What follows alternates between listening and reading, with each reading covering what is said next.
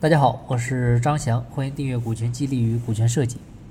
马云说过，员工为什么要离职？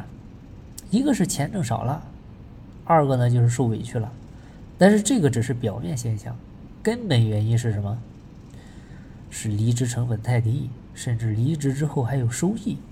你看，很多人换个工作就升职，换个工作就涨工资，所以很多人把跳槽当成了自己升职涨薪的一个跳板。所以你给我一个员工不离职的理由，他怎么可能不离职呢？但是为什么老板不离职啊？对吧？那员工可能会说，公司都是你的，你离什么职？其实他跟是你的没关系，根本原因是你把全部身家都压进去了。说白了就是你输不起。所以真正激励老板没白没黑干的，永远不是对一夜暴富、功成名就的一个渴望。而是对血本无归、倾家荡产的恐惧，因为所有人都有退路，唯独你老板没有。不管遇到什么困难，不管经历多少背叛，你也只能一个人在被窝里面默默的把眼泪擦干，去满血复活的迎接即将到来的更大的挑战。我们经常说，为什么一条船上的人心最齐？原因是我们都在一条船上下不来。你外面风浪不可怕。最可怕的是船上的人心乱了，慌了。谁要乱动的话，即使没有风浪，我们也会翻船。那这条大船，它是载着我们共度难关的，只有齐心协力，我们才会是最大的赢家。一支军队什么时候最团结？永远是面对敌人的时候，对吧？不团结一心就会被消灭。一个国家什么时候最团结？面对灾难的时候，抗洪抢险、抗震救灾、抗击疫情的时候。对吧？一个公司里面的人什么时候最团结？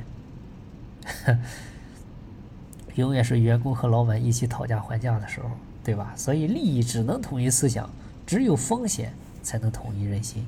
那好了，回过头来我们再看，到底应该怎么才能抓住别人的心？我们经常会看到一些失恋跳楼的新闻，对吧？而且跳楼的大多都是男孩子，为什么？啊，是因为他真舍不得这个女孩吗？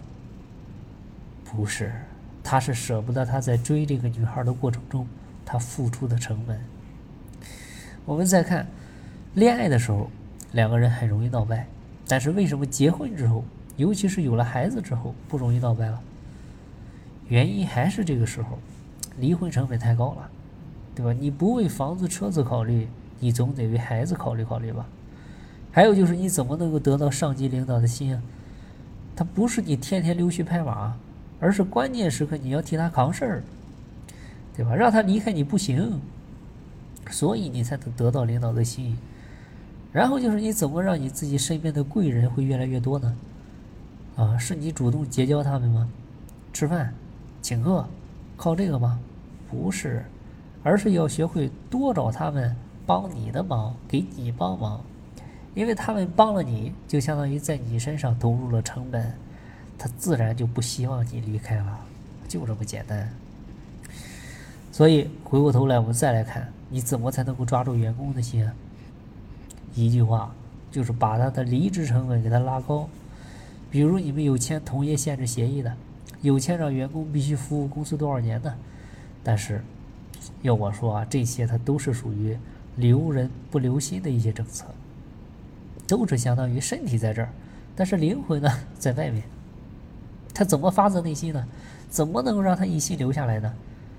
从股权的角度来讲，就是用他花钱入股，就是让他成为这家公司的老板，让他跟你一起，跟你一起共享收益，共担风险，对吧？